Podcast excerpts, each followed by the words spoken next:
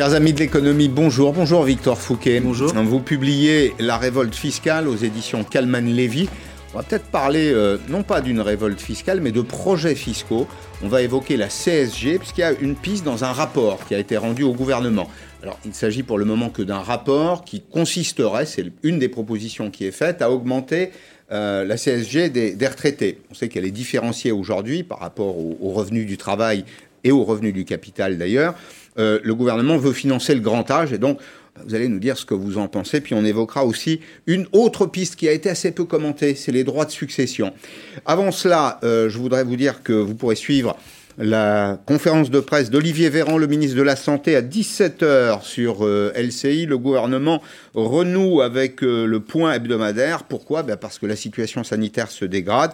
Euh, à 16h45, je laisserai l'antenne à Arlette Chabot qui présentera les enjeux de cette conférence. Et puis, j'ai quelques mots à dire aussi sur la journée d'action de la CGT aujourd'hui. Paris, les grandes villes de France peu de monde à Paris et en province, quelques milliers de personnes malgré tout, des perturbations marginales dans les transports, alors quelques fréquences en moins sur les RER C, D et E. La SNCF nous dit 1,9% de grévistes dans l'entreprise. Euh, dans le cortège euh, des manifestations, une manifestation ou des manifestations, puisqu'il y a Paris et les autres villes, les autres grandes villes, pour l'emploi et pour la dignité. Alors, pêle-mêle des revendications sur les salaires, sur l'emploi, sur les, sur les retraites. Euh, Claire euh, Cambier est sur place dans la manifestation. Claire, ma, première question, elle est toute simple. Je, je lis euh, les dépêches de l'AFP. On me dit quelques milliers de personnes. Est-ce que c'est le cas? Oui, exactement. Hein. On, savait qu'il n'y aurait pas plus de 5000 personnes ici à Paris, mais il y a du monde ici, boulevard, boulevard. Les manifestants ont répondu présent puisqu'il était important pour eux de se rassembler malgré la crise du Covid et même en réalité finalement à cause de cette crise du Covid puisqu'ils critiquent la gestion qui en est faite par le gouvernement. Certains manifestants que nous avons croisés nous disent que le plan de relance de 100 milliards d'euros est finalement du pain béni pour les entreprises mais qui les oublie, eux, les salariés. Alors nous avons rencontré Philippe Martinez au début de la manifestation. Il nous parlait d'une grande colère. Je vous propose de l'écouter. Le climat social, il, est, euh, il y a beaucoup de colère et en même temps il est anxiogène. Parce que euh, les, questions les questions sanitaires, elles pèsent. L'économie ne passe pas avant la santé. Plus que jamais, cette journée, est importante et elle est euh, justifiée. Et puis on peut noter hein, que les euh, gestes barrières sont à peu près respectés. Euh, difficile de respecter euh, la distanciation sociale évidemment, mais les gens portent des masques. Certains membres de la CGT ont même confectionné des masques spécialement pour l'occasion, où l'on peut lire masqué, pas muselé. Et puis comme vous le voyez hein, sur ces images, il y a également un important dispositif de sécurité. Les forces de l'ordre sont présentes en nombre, mais seulement au début du cortège. Ils encadrent la manifestation d'un côté et de l'autre. Merci Claire. Bon, sur les images euh, derrière vous, Claire, euh, malgré tout, quelques trous dans la raquette. On voit que tout le monde ne porte pas le masque, mais c'est vrai globalement, ces consignes sont, respectées. Alors difficile de mobiliser. Pourquoi? Ben, Parce que d'abord, il y a la situation euh, sanitaire qui inspire probablement de la peur et la peur franchit les effectifs des organisations syndicales. Et puis il y a aussi le soutien massif de l'État aux salariés pendant cette période de crise.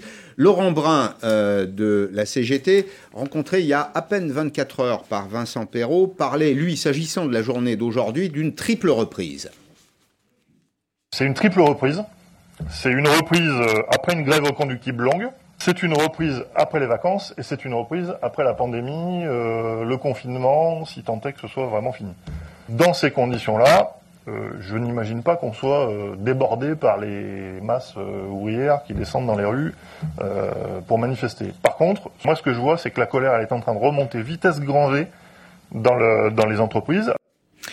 Alors, il faut quand même un certain toupet pour dire que les, salariés ou les Français ont été abandonnés. Euh, 35 milliards d'euros de chômage partiel, des cheminots et des traminots euh, indemnisés au titre de l'assurance chômage à 100%, le désendettement de la, SNCF, vous l'avez vu dans la manifestation, euh, quelques calicots euh, pour la RATP, mais aussi pour la SNCF. Le désendettement de la SNCF, c'est tout de même 35 milliards d'euros payés par la collectivité, 20 cette année, 15 euh, l'année prochaine. Et puis des fonctionnaires, eux aussi, payés à 100% pendant cette période, y compris d'ailleurs ceux qui n'ont pas été les, les plus assidus. Je pense à certains enseignants qu'on a eu du mal à retrouver et au mois de juin et d'ailleurs au mois de septembre.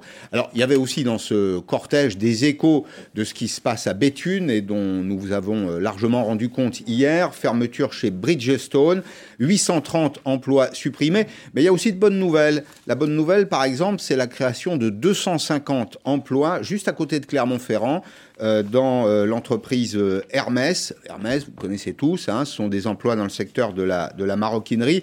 Une usine sera ouverte à cet endroit précisément, juste à côté de Clermont-Ferrand, en 2021. Voilà les quelques informations que je voulais vous, vous donner, rendre compte de l'actualité sociale de cette manifestation. Je me tourne vers vous maintenant, Victor Fouquet, vous êtes, euh, vous êtes fiscaliste et vous avez publié cet euh, ouvrage, vous l'avez coécrit avec un historien, La révolte fiscale, impôts, histoire, théorie et avatar c'est chez euh, Kalman Levy. Pourquoi je vous ai demandé de venir aujourd'hui? Parce qu'il y a un rapport qui a été écrit par un haut fonctionnaire, le rapport Vacher, on va l'appeler comme ça, par euh, commodité de, langage. Euh, et le gouvernement avait demandé à ce, haut fonctionnaire d'identifier des pistes, notamment pour financer le grand âge. Pourquoi? Parce qu'il y a un projet de loi de finances qui va arriver prochainement, et il faut dégager de l'argent pour financer ce qu'on appelle la dernière dépendance, trouver un milliard d'euros en 2021 et de 3 à 5 milliards d'euros en 2023. Et c'est une partie, une petite partie de ce rapport qui soulève le, débat. Alors, il s'agit à ce stade que d'un rapport, mais on sait qu'en général, ces rapports sont faits pour être euh, appliqués. Il identifie des pistes précisément pour financer la, dépendance. Il y en a plusieurs. Il y en a quelques-unes qui ont déjà été écartées il y a le transfert d'autres branches. Vous avez sur cette infographie euh, en gras ce qui concerne, en bas de page, ce qui concerne essentiellement les retraités. Et on va voir que c'est plutôt dans cette euh, direction que s'orientent les choix éventuels du gouvernement. Mais première piste, transfert de ressources d'autres branches. Alors ce sera compliqué, on va, on va le commenter, ce sera compliqué parce que la maladie euh, n'est pas en bonne santé, euh, l'assurance vieillesse non plus. Euh, réduction de niches fiscales, ça c'est possible et on va voir que ça peut toucher les particuliers. Alors quand on réduit les niches fiscales, on augmente les impôts. Mécaniquement. Il faut quand même le dire. Sauf à ajuster les taux en conséquence. Si vous reniez ou supprimez une niche fiscale, vous augmentez la pression fiscale des, des contribuables. Création, on revient à l'infographie, création d'une deuxième journée de solidarité. Ça, c'est une piste qui manifestement a été écartée par le, gouvernement. Et puis, il y a ce qui est en bas. Alignement du taux de CSG des, retraités et réduction de la moitié de l'abattement de 10% de l'impôt sur le revenu en faveur des, retraités. la première piste, là, celle qui, consiste, celle qui consisterait plutôt à aligner le taux de CSG des, retraités, comment vous comment vous la jugez? Politiquement très, très risqué. Euh, on, a, on, a, déjà augmenté de façon générale la CSG d'1,7 point en 2018. On a vu que le gouvernement avait dû se, se dédire et revenir sur cette hausse de CSG pour les, les contribuables mmh. retraités les plus aisés. Enfin, les plus aisés, c'est pour les pensions de retraite supérieures à 2000 euros, donc c'est très relatif. Donc là, vous avez une, on a réussi à faire de la, la CSG sur le traité euh, un impôt progressif, alors que la, les mérites de la CSG initialement, c'était euh, d'avoir une assiette très large et des taux extrêmement bas. Euh, la CSG, quand Michel Rocard l'a créée en 1991, le taux est de 1,1% sur les revenus du travail, du capital, sur les revenus de retraite, les indemnités chômage qui sont les, les revenus de remplacement. On avait une assiette très large et des taux très bas. Mm. le risque, en créant un impôt supplémentaire, était à terme, effectivement, compte tenu des déficits de la sécurité sociale, d'augmenter les taux. Nous y sommes, on les a progressivement augmenté au cours des années 90 et là on envisage de l'augmenter à nouveau, ce qui serait... C'est très spectaculaire, j'avais prévu de vous le montrer un petit peu plus tard, mais on va le voir dès maintenant. C'est ce que j'appelle moi l'arme fatale de la CSG, c'est-à-dire que c'est un impôt qui est assez peu commenté. On commente beaucoup l'impôt sur le revenu parce qu'il est très visible, il est présenté comme, euh, comme républicain. Au passage, d'ailleurs, il n'est pas payé par tous. On parle beaucoup de la TVA parce que c'est en lien direct avec le, pouvoir d'achat des consommateurs. Mais il y a cette CSG. Alors, elle est plus indolore, elle est plus cachée, mais vous allez voir qu'elle est extrêmement efficace. Si on regarde la courbe de progression, ce que vous évoquiez, de 1991, au départ, avec un taux qui est un, taux extrêmement plat. Hein, euh, c'est une création de Michel Rocard. Et ce qu'elle est devenue en, 2020, on voit qu'il y a une progression qui est extrêmement significative. Et alors tout à l'heure, je relevais des documents, j'ai cherché à, faire l'histoire de cette euh, courbe. C'est sous le mandat de Lionel Jospin, en 1998, que la, CSG augmente euh, de façon euh, très significative. Mais on voit là qu'il bah, y a une progression, c'est 20 ans de hausse pour la CSG, à tel point que ça nous fait, ça, nous donne la deuxième recette fiscale de l'État. la TVA, c'est plus de 180 milliards d'euros aujourd'hui de recettes, c'est l'impôt sur la consommation. Et puis, il y a cet impôt Alors, je sais qu'il y a un débat chez les fiscalistes. Est-ce que c'est un impôt ou pas, d'ailleurs, au passage Le Conseil constitutionnel dit que c'est un impôt, ce qui euh, rend difficile la déductibilité totale de la CSG au titre de l'impôt sur le revenu. Parce que mmh. c'est un autre fait euh, significatif de, cette imposition, c'est qu'elle n'est que partiellement déductible en fonction des catégories de revenus. Donc, ça, ça aboutit à ce que les contribuables paient de l'impôt sur l'impôt, sur des sommes qu'ils n'ont pas perçues. Euh, c'est le, technique, la technique du, rasoir double lame, comme le dit Frédéric, Frédéric Doué. Donc on a, on a des taux extrêmement différenciés en mmh. fonction des catégories de revenus, mais effectivement la largeur euh, de l'assiette permet, dès que vous augmentez même petitement le taux, mmh. de générer mmh. des recettes extrêmement euh, élevées. Très longtemps, les recettes de la CG étaient inférieures à l'impôt sur le revenu. L'impôt sur le revenu, c'était l'imposition sur le revenu par excellence. Aujourd'hui, l'impôt sur le revenu, c'est 75 milliards d'euros. La CSG, c'est 120 milliards d'euros. Donc on a une montée en puissance extrêmement forte de la CSG euh, qui serait dangereux de poursuivre et d'alourdir, y compris sur les, sur les pensions de retraite. Alors, avant d'avoir un petit échange sur le fond, je sais qu'on n'est pas tout à fait d'accord, vous et moi, sur cette question on, va regarder euh, ce que représente aujourd'hui la CSG, puisqu'elle frappe les revenus du travail, les revenus du, capital. Pour les retraités, le taux est de 8,3%. Euh, pour les revenus du travail et du capital, le taux est de 9,2%. On est parti d'une hypothèse dans laquelle on alignerait le taux, des le taux des retraités sur celui des actifs. Ça fait une recette additionnelle de 700 80 millions d'euros par an.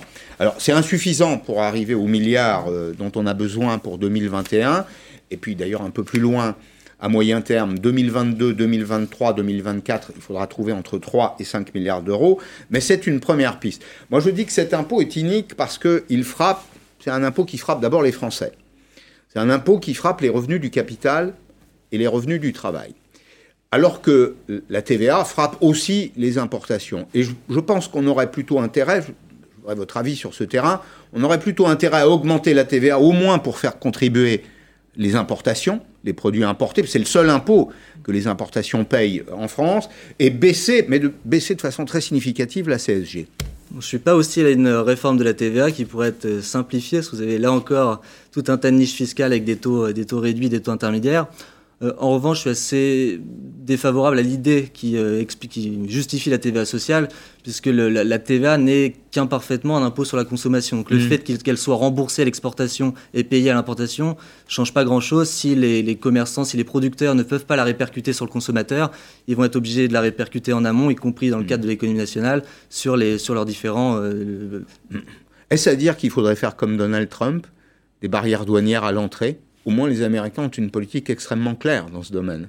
Ça, impliquerait de revoir tout, le droit fiscal de l'Union européenne qui proscrit, euh, qui proscrit les, barrières douanières aux, frontières. Mais, il n'est pas temps de le repenser aujourd'hui parce que bah, je vois quand même un écart euh, politique très significatif, peut-être même une faute de stratégie. D'un côté, nous voulons protéger le marché européen, c'est-à-dire qu'on se rend bien compte les uns et les autres que les produits importés euh, nous conduisent à importer du chômage nous conduisent à importer du CO2. Donc, au fond, c'est très négatif. Et en même temps, on s'interdit de revoir euh, une politique fiscale d'ensemble qui, au moins, mettrait les choses au clair.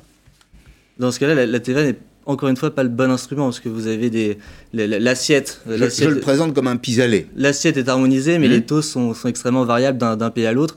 Et là où vous avez raison, c'est que le taux normal de TVA, il faut être, honnête, est plus bas que la moyenne. On est à 20% en France, la moyenne de, de, l'Union européenne c'est 21,5%.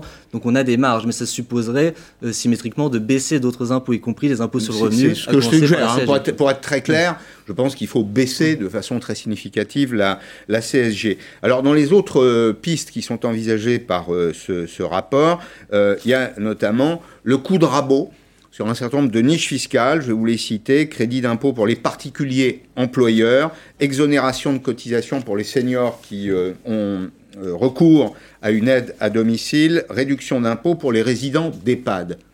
C'est quand même des mesures assez étonnantes. En tout cas, je vois mal comment elles peuvent être soutenues sur le plan politique. Et euh, là encore, nécessiterait des ajustements de taux par ailleurs pour éviter d'augmenter les prélèvements obligatoires. Vous le disiez en introduction tout à l'heure, raboter ou supprimer une niche, augmenter le niveau d'imposition. Euh, on pourrait, hein, euh, on pourrait revoir certaines niches fiscales. On a presque 500 le système fiscal français qui le complexifie euh, lourdement. en revanche, toucher à certaines niches sans, ajuster les taux, ce serait très compliqué. Notamment le crédit d'impôt euh, pour l'emploi des personnes à domicile. Mmh. Certaines niches sont mmh. euh, critiquables, d'autres moins. Elle en fait partie puisque c'est, euh, elle se justifie par la lutte mmh. contre le travail au noir. Si vous rabotez encore plus un crédit d'impôt qui incite les, agents économiques à, déclarer les, personnes auxquelles ils font appel pour, le, pour des emplois et des services à domicile, ce sera, sera extrêmement compliqué. L'abattement de 10%, c'est une grosse niche. Alors, il y a un abattement de 10% sur l'impôt sur le revenu qui est payé par les retraités. C'est de ça dont vous parlez. Voilà, et là, l'idée serait de diviser par deux le plafond de cet abattement. C'est extrêmement compliqué, les fiscales. Euh, c'est, cet abattement, c'est l'une des plus grosses niches. Hein. C'est 4,5 milliards d'euros de perte de recettes. Euh, on la justifie parce qu'elle est le, pendant de l'abattement de 10% qui existe pour frais professionnels des salariés. Voilà. Bon, au début des années 70, cet abattement de 10% pouvait euh, être justifié puisque les retraités avaient un niveau de vie inférieur aux actifs. Aujourd'hui, cet abattement de 10%, il n'est pas nécessairement très justifié. Hmm. Mais encore une fois, si on touche à cet abattement, euh, ça impliquerait d'ajuster le, hmm. barème extrêmement progressif de l'impôt sur le revenu. Alors, quel est euh, l'argument qui, est avancé d'ailleurs par le, par le rapport, par M. Vacher? C'est un argument en même temps que c'est un, constat. Ben, pour 2020, nous dit le, le, rapporteur, le revenu des retraités devrait, on va parler au conditionnel, devrait être de 10% supérieur en moyenne à celui des actifs. C'est ce qui justifierait au fond qu'on enlève des avantages aux retraités parce qu'on considère que leur situation est, plus favorable. Enfin, il y a un autre argument qui consiste à dire que quand on travaille, quand on est actif, on peut travailler un peu plus pour augmenter ses revenus. Quand on est retraité, c'est difficile. Le revenu de remplacement, en général, euh, d'abord, il est éventuellement rongé par l'inflation. On voit qu'il est régulièrement rongé par euh, euh, la CSG les retraités n'ont pas 50 solutions pour augmenter leurs revenus. C'est assez injuste. D'autant que leur, situation financière est le résultat de leur effort contributif passé. C'est la logique même du, système de retraite par répartition. Donc là, euh, euh, passez-moi l'expression, mais augmenter en loose la CSG ou geler mm. l'indexation des, pensions, c'est euh, mm. porter un coup de canif au contrat mm. implicite qui est celui de la logique du système de retraite par répartition. Ils ont droit à des prestations puisqu'ils ont contribué par le passé. Euh, Alors, euh, en effet, je pense que bon, cette, euh, ceci doit, doit, être, doit être rappelé. Alors, sont en revanche écartées dans ce rapport les pistes d'une deuxième journée de solidarité. Une première journée de solidarité. On en a vraiment mesuré d'ailleurs au passage l'efficacité de cette première journée de solidarité non, qui doit être travaillée. Elle n'est pas, elle pas travaillée par exemple à la Poste ça m'avait beaucoup frappé. Elle n'est pas travaillée dans un certain nombre d'administrations dont on a besoin quand on est dans le secteur privé pour travailler. Ce qui fait qu'il y a une espèce de système de domino. Quand les administrations dont on n'en a pas besoin euh, sont fermées, ben en général, on ferme boutique aussi. Absolument. Il y a une, là encore une inégalité entre les différents secteurs et entre l'administration et le secteur privé. Hmm. Alors, donc cette piste est écartée et pourtant, et pourtant, Victor Fouquet, ce serait 3 milliards d'euros. Et puis, il y a une autre idée qui est écartée à ce stade. On comprend pourquoi dans l'énoncé. C'est euh, l'idée d'une assurance complémentaire généralisée qui est évidemment défendue par les mutuelles. Au fond, ça reviendrait à une forme de privatisation du risque. Absolument. Mais euh, quelle serait la recette escomptée de, de cette... Euh, elle n'est pas précisée dans le rapport à ce, à ce Vous évoquiez un milliard, mais c'est 6 milliards à partir de 2024, 9 milliards à partir de 2030. Donc on voit que la, la, palette des solutions qu'on envisage est extrêmement, extrêmement euh, vaste. Mm. Alors il y a un autre sujet sur lequel je voudrais vous entendre, c'est les, droits de mutation. Parce que ça aussi, c'est une sorte de serpent de mer fiscal. Les, les droits de mutation, est-ce qu'on peut les toucher? D'abord, quel est leur niveau en France par rapport à nos voisins. Seule la Belgique a des droits de mutation plus, plus élevés que les nôtres.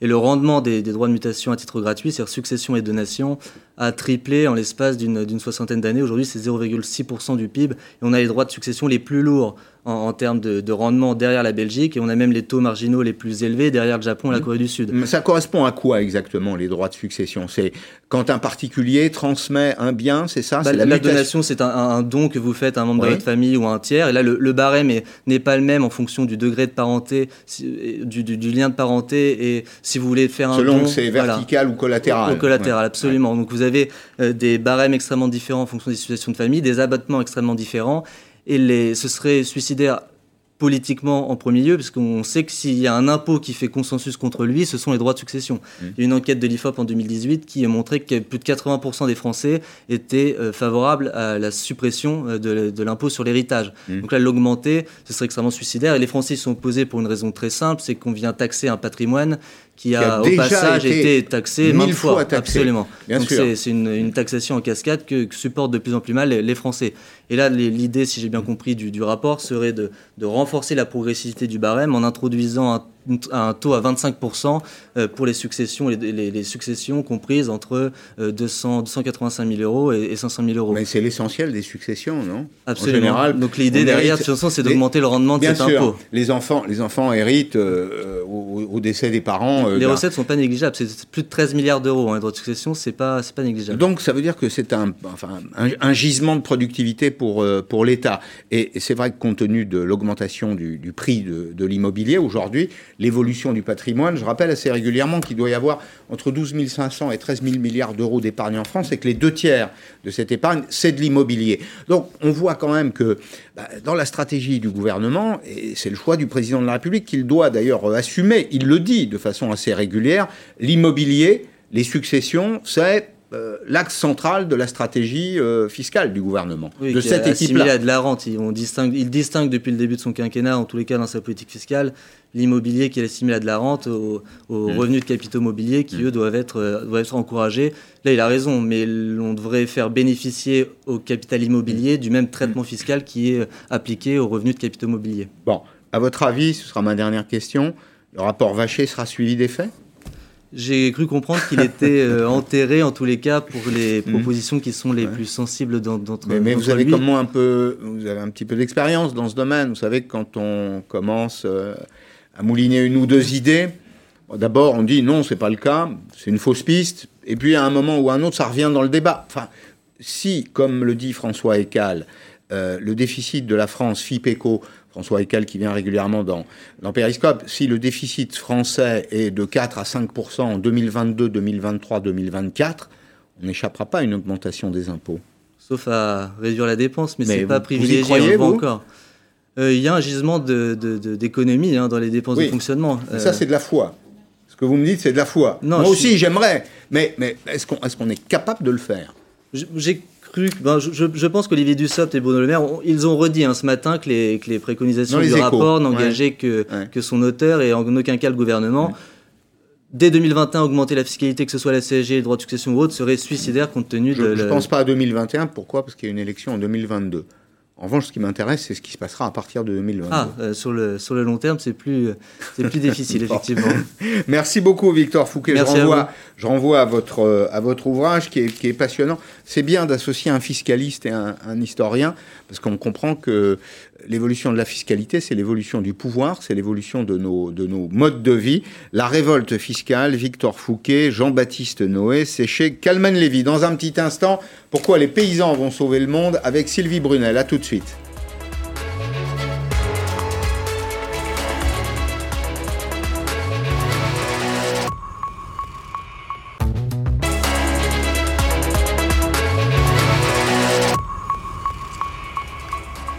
Vous rappelle que vous pourrez suivre la conférence de presse du ministre de la Santé, Olivier Véran, à partir de 17h sur euh, LCI. Le gouvernement renoue, à travers le, ministre de la Santé, avec la, tradition du confinement. Ce ne sera plus un point quotidien, ce sera un point hebdomadaire. Pourquoi? Ben Parce que euh, nous n'en avons pas terminé, nous n'en avons pas fini avec euh, la Covid-19. Bonjour Sylvie Brunel. Bonjour Pascal Merci d'être là. C'est peut-être l'occasion de rappeler au passage que les paysans ont joué un rôle capital, puisque c'est de ça dont on va parler, un, rôle capital pendant la période du confinement. On a manqué de beaucoup de choses, on a peut-être manqué de masques, de tests, mais on a manqué ni de pâtes, ni de farine, euh, ni de l'alimentation qui fait le, quotidien des Français. Vous avez publié cette année un peu avant le confinement, cet ouvrage, Pourquoi les paysans vont sauver le monde, chez Bûcher-Chastel. Je voulais que vous disiez peut-être deux mots de cette histoire de sapin, vous savez, qui m'a interpellé cette semaine. On a un maire écolo qui dit il n'y aura pas de sapin cette année. Alors, vous êtes mieux placé que quiconque pour savoir qu'il y a en France une filière. Il y a une, filière, sapin, qui joue un rôle. Oui, les sapins, ce ne sont pas des arbres morts, ce sont au contraire des arbres qui sont cultivés pour le mm. sapin de Noël. Quand un sapin pousse, il capte énormément de dioxyde de carbone, c'est-à-dire de gaz à effet de serre, et en plus, ça fait partie de l'identité française, de la tradition. Donc, c'est non seulement des gens qui travaillent, ce sont des gens qui contribuent à nos paysages, et c'est aberrant d'entendre une écologie aussi restrictive, mm. aussi punitive. Mm. Alors, il y a un deuxième sujet sur lequel je veux votre avis, sur le plan de relance. En termes de quantité, je suis frappé de voir que, malgré tout, le, monde agricole n'est pas le mieux servi. Je comprends parfaitement la priorité à l'industrie et je pense qu'il faut euh, soutenir l'investissement euh, industriel, mais nous sommes encore un pays dans lequel il y a 460 000 exploitations agricoles. Est-ce que la dose vous paraît suffisante?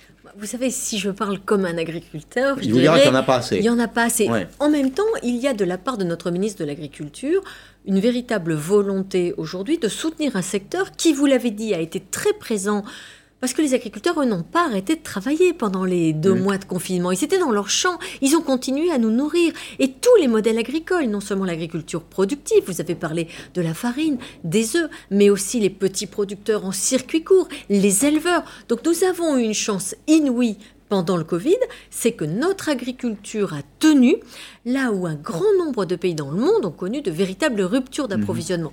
Et ça, on n'en est pas suffisamment reconnaissant envers nos agriculteurs. Vous avez dit, la France aujourd'hui investit dans l'industrie parce qu'elle s'est désindustrialisée. Mhm. Il ne faudrait pas qu'elle se désagricule. c'est le mot qu'il ne faut pas dire. Euh, il ne faudrait pas qu'elle perde son agriculture mhm. parce que l'agriculture, c'est exporter du blé, c'est avoir des paysages, c'est 20% de l'énergie renouvelable qui est produite en France. Mm. On dit qu'il faut une transition énergétique par la méthanisation, mm. par le solaire. Mm. Les agriculteurs sont très présents. Le biogaz, c'est partie intégrante des plans climat, c'est-à-dire qu'on a une chance inouïe avec nos agriculteurs. Et ce plan de relance, eh bien, il est aussi nécessaire parce qu'il souffre en ce moment. Il souffre avec le changement climatique, il souffre pendant... Je, vais vous en dire un petit mot. Je voulais, voulais qu'on voit juste ensemble, parce que c'est essentiel, évidemment. Euh, on va rappeler une règle simple, hein, c'est qu'il faut que le producteur ait un revenu. S'il n'y a pas de revenu, la, production s'arrête. et les efforts de transition ne sont pas possibles. Quand on parle des outils... Il faut financer la transition. Mais bien sûr, quand on dit qu'il faut investir dans des nouveaux outils, des bus anti-dérive, mmh. des RC des houes rotatives, tous les nouveaux matériels qui sont destinés mmh. à accompagner la transition écologique, encore faut-il que les agriculteurs aient les moyens de les mettre en œuvre. Or, aujourd'hui, c'est difficile pour eux. Alors on va voir si ça peut avoir des conséquences pour les, consommateurs que, nous sommes. Euh, vous avez parlé de la sécheresse, c'est vrai qu'elle frappe durement les agriculteurs, l'agriculture française en particulier cette année. Regardez par exemple en termes de quantité. Alors vous allez retrouver là euh, les ingrédients des, produits du, quotidien, du blé tendre, du blé dur, de l'orge. Alors avec le blé tendre, euh, et là aussi, c'est une affaire de quantité, moins 25,5%, mais c'est aussi une affaire de qualité. Il faut qu'il y ait de la protéine dans le, dans le blé pour faire du, pain, notamment. Oui, et puis vous savez, les cahiers des charges, notamment de l'Afrique du Nord, sont très exigeants sur les taux de protéines. Alors le taux de protéines, il est bon cette année. Hein. il faut qu'il y ait au moins 11% de protéines. Il faut... Mais pas seulement ça, il y a vous savez, quand le camion arrive hmm. dans le port et qu'on examine, ou dans la coopérative et qu'on examine la qualité du chargement, tout est testé. Et ça, nous ne le savons pas, nous les citadins, les urbains. Nous hmm. oublions que l'agriculteur, il a un cahier des charges de folie à hmm. respecter. Et on voyait aussi moins 16% sur le blé dur. Alors, le blé dur, c'est les, les pâtes. Est-ce que, est que d'abord, deux questions. Tout à l'heure, vous avez dit qu'il faut continuer à exporter parce que ça produit du revenu. Est-ce qu'avec. Et puis, attendez, pas seulement. Il y a aussi à nos portes des zones où le prix de la nourriture conditionne la paix sociale, l'Afrique du Nord, l'Afrique subsaharienne. En Algérie, le prix du pain est un indicateur de tranquillité Mais bien sûr, sociale. Bien sûr, et donc on ne peut pas dire que la France doit uniquement se reporter sur le marché interne. Non, très bien. Mais un hectare de blé sur deux nourrit des pays qui sont structurellement déficitaires. Est-ce que cette année, compte tenu de la, de la faible production, tout ça est lié à la sécheresse, en quantité, est-ce que nous allons moins exporter? Est-ce qu'on va garder notre blé pour nous, si vous me passez l'expression? Je, je, pense qu'on va un peu moins exporter, mais que nous, nos besoins sont largement satisfaits en France. Le problème, c'est qu'on risque d'être en compétition sur des marchés, des marchés un peu tendus. Et quand vous perdez un marché, vous savez que la Russie est devenue le premier producteur de blé mondial depuis qu'on a fait des sanctions contre Poutine en 2014, hein, contre l'annexion euh, de la, euh, en Géorgie de, la Crimée, de, en Ukraine, pardon. Et bien, depuis euh, cette période, eh bien, c'est extrêmement difficile pour les producteurs mm. français de garder leur position, alors qu'on sait bien que notre agriculture, notre blé, comme notre maïs d'ailleurs, parce que nous ne sommes pas seulement des grands, le premier exportateur de blé de l'Union européenne, on est aussi le premier exportateur mm. de maïs, eh bien le critère de la qualité, la variété de ce qu'on est capable de produire, ça fait partie de mm. l'excellence française, ça fait partie de la performance française. Alors j'avais déjà donné une partie de, l'explication lors d'une émission précédente, euh, s'agissant de la baguette. Vous savez, qui hum. le pain est un, comment dire, un indicateur de paix sociale en, Afrique du Nord, mais, mais c'est aussi euh, quelque chose qu'on regarde de très près en France, parce que le prix du pain, c'est très symbolique. On consomme beaucoup de pain en France, c'est très bien d'ailleurs. Le pain, c'est ouvert, diversifié. On fait des baguettes aujourd'hui euh, qui sont des baguettes de très haute qualité, mais on regarde le prix.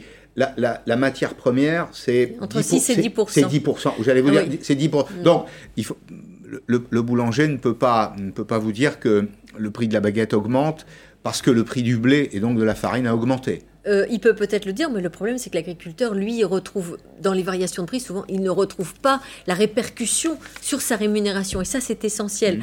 Parce qu'aujourd'hui, on, on, pense qu'une partie des céréaliculteurs vont connaître une année très difficile et on risque de perdre 15% des exploitations en céréaliculture à cause de cette chute. Donc il faut être extrêmement mmh. présent parce que quand une exploitation agricole disparaît, ce sont des emplois, mais ce sont aussi des paysages. C'est aussi un savoir-faire. C'est aussi des services dans les campagnes. Mhm. Ce qu'on appelle aujourd'hui les services écosystémiques, qui sont absolument indispensables à la transition, la mhm. fameuse transition écologique que tout le monde appelle de ses voeux. Et le respect des territoires. Le respect des territoires. Euh, on va voir quel est le prix de la sécheresse précisément, parce que moins d'eau, une longue période de sécheresse, c'est ce qu'on a connu euh, cette année.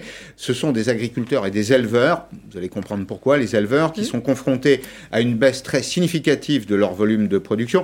On va prendre un exemple dans le sud-ouest avec ce reportage de Grégoire Guisto. On a à peu près trois semaines et un mois d'avance, oui, par rapport à une année normale. Cet agriculteur le sait déjà, sa récolte, exceptionnellement précoce, sera deux fois moins importante que l'an passé. La sécheresse n'a pas permis au maïs de se développer normalement. On voit bien que les épis euh, sont relativement petits du fait du manque d'eau. Dans les Landes, l'été 2020 est avec 2016 l'un des plus secs de ces 60 dernières années. Rémi aura du mal à élever ses 36 000 poulets, nourris exclusivement au grain. Comme le grain a manqué d'eau, donc moins de farine dans le grain, un grain plus petit, et du coup, euh, ça va entraîner une, surconsommation euh, au niveau des poulets euh, pour avoir leurs besoins journaliers. Plus au sud, ce producteur de kiwi estime ses pertes à plus de 200 000 euros. Quand c'est comme ça, là, c'est des coups de soleil quoi, qu'ils ont pris parce qu'ils n'ont pas de végétation. Alors ah, nous, on a perdu plus de 90%. Quoi. Bon, pour cette année, mais pour, les années suivantes, je pense que 80% des pieds sont morts. Quoi.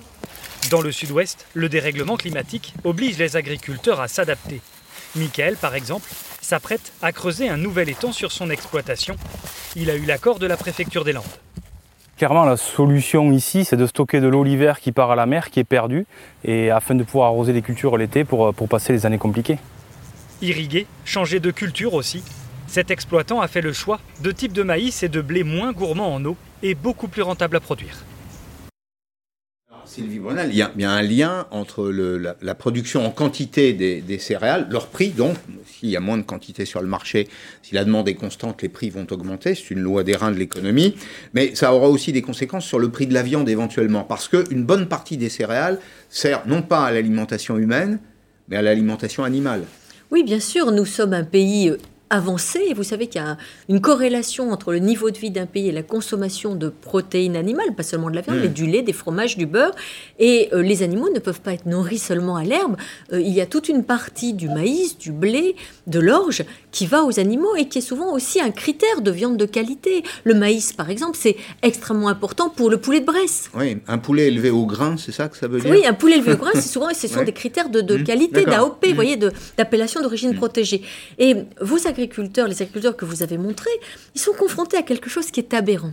La France ne manque pas d'eau globalement, mais avec le changement climatique, cette eau ne tombe pas forcément au bon moment. Mhm. Elle tombe aujourd'hui aux saisons intermédiaires ou en hiver, alors qu'on en a besoin énormément en été. Tout le monde pense par exemple que le maïs est une plante qui consomme trop d'eau. Oui, on dit que c'est contracyclique à contre-saison et que ça, ça consomme beaucoup d'eau. Oui, en réalité, le maïs est une plante tropicale. C'est la plante la plus généreuse qui soit en quantité de matière végétale donnée par litre d'eau produite. Quand un champ de maïs pousse, il mmh. est un barrage contre l'incendie. Vous ne pouvez pas mettre le feu à un champ de maïs. Quand un champ de maïs pousse, il capte énormément de dioxyde de carbone. C'est-à-dire qu'il permet mmh. à la France, comme les prairies, comme les vergers, de répondre à ces enjeux, à ces objectifs qu'elle a pris dans le cadre de la COP21. Aux objectifs de l'accord de Paris. Exactement, de l'accord de Paris de 2015. Le maïs sert aussi, à la, pas seulement à la semoulerie, mais il sert à tout un ensemble de produits du quotidien. On dit que dans un mmh. supermarché, un quart des produits contiennent du maïs. Donc dire, on va remplacer le maïs par du sorgho ou par... Mais on ne se rend pas compte, mmh. s'il y a 1,2 milliard de tonnes de maïs qui sont produits dans le monde contre 60 millions de tonnes de sorgho, c'est pas un hasard. C'est une raison. Et c'est parce que le maïs est une plante incroyablement généreuse, mmh. incroyablement utile pour la biodiversité, pour les paysages. Alors précisément, le, maïs, euh, et notamment le maïs OGM, est une des cibles privilégiées des faucheurs.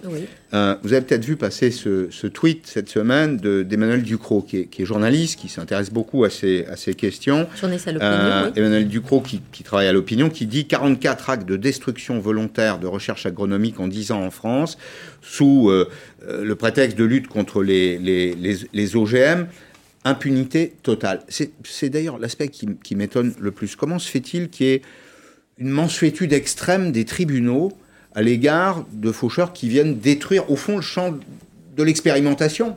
Peut-être que ce sera utile demain. On l'a vu, moins d'eau.